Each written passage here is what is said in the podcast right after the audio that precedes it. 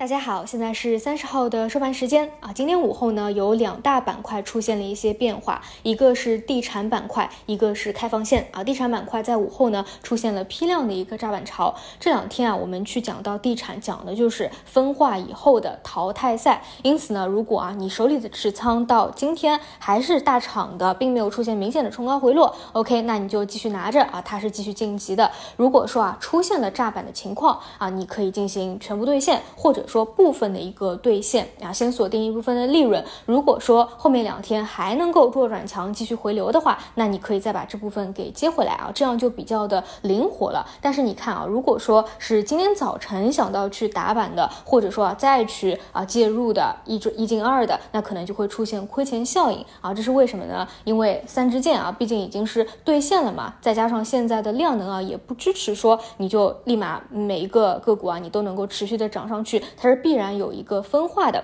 那这个呢，你只能够在前期最开始起来的时候就有想到去布局，而不是看到重要的。特别利好的政策已经兑现了以后再去介入了，所以大家还记不记得，在第一次地产底部放量起来的时候，我给大家就讲了两件事儿。第一件事情就是，你看龙虎榜啊，都是很多机构买入的啊，哪怕你第一天没有反应过来上车，你后面找机会再上车，其实跟机构的啊主力资金的一个成本其实并没有相差多少少。第二点就是最更关键的啊，是是有后面有预期的，一个就是三支箭，一个呢就是经济工作会议对于地产有没有一个新的提法，所以。哪怕说啊，后面短期地产的走势相对偏弱啊，出现了很多小的利好，都是冲高回落偏抛的一个走势，但是这条线呢，都是一直跟踪下去的啊。其实啊，后面还等了一段时间啊，但是总算是啊，把这个重大的利好给等来了啊。那么这两天呢，就到了一个兑现的时期啊，看你手里持仓的强弱啊。如果说强势的继续拿着，对吧？弱势的就进行兑现。但如果说哎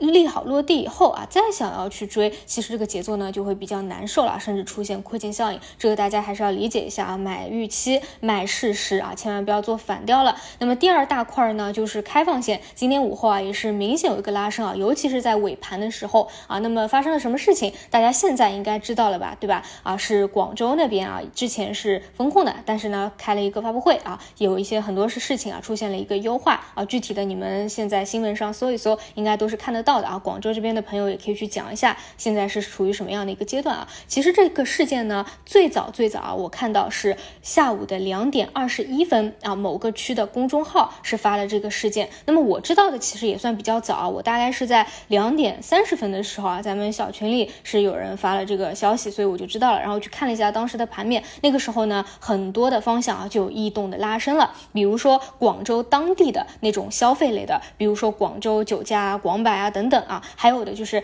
呃跟消费类的药相关的。因为今天其实本来早盘是那个地产金融有抽血嘛，中午还给大家讲了地产金融抽血，然后医药新创今天是一个分歧，那本来今天就是一个分歧啊，那么资金又。去尾盘拉了消费属性的药啊，包括像特医啊、以岭啊，都是有资金去拉升的啊。那这是两大块嘛，基本上都是疫情的开放线相关啊，所以就有了这样一个拉升。它是受到消息的一个刺激啊。那具体的盘后也都是比较详细的，有发布会的一个公告。但是其实呢，这个事件啊，我觉得还是意义重大的，至少它是释放了我们大方向的一个信号，对吧？你想现在广州每天新增的人数是不是比较多啊？但是呢，还是要坚持二十条。啊，优化切切实实的落地了，它真的是能够说明啊，咱们中长期你去看中局的一个信号。所以你看这两天，其实消费类的，包括药类的，都是反复的活跃和拉升。这个就是在出优化二十条以后，我给大家讲的中期的一个投资思路的转变。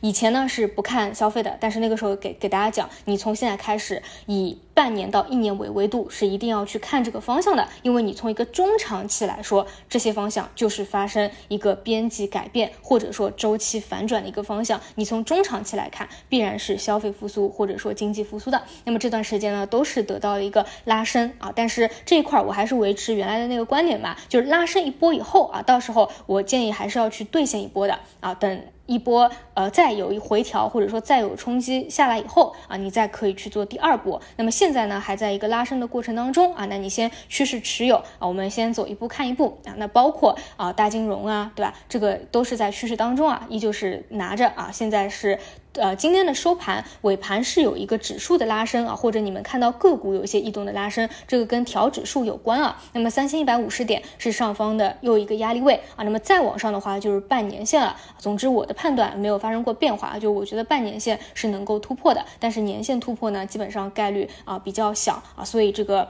高度啊，大家也可以有一个参考啊。那么这段时间还在趋势当中的大金融啊，你比较前排的地产，包括消费啊，都还是可以拿一拿的。那么药这一块呢，还是那个建议啊，你要么是分期去吸人气核心，要么呢就是日内做转债啊，这个节奏把握的应该还是比较好的。而且短期来说啊，资金的一个态度啊，应该都是偏向于积极乐观的预期的。你们可以看到啊，在发布会开完以后，港股那边的情况啊，呃，恒生指数也好，恒生科技指数也好，尾盘又是一个明显的拉升。还有像奈雪的茶呀、海底捞呀，对吧，都是一个明显的拉升啊。那资金是什么样的一个态度，也都是可想而知的啊。所以呢，我觉得短期啊，只要你的方向是对的啊，还是趋势向上的，我觉得还是有一定的空间的。那我们走一步看一步啊，到了一个我。觉得可以去适当兑现的节点，我们也及时的在节目里面给大家去聊，好吧？以上就是今天的所有内容，我们就明天早晨再见。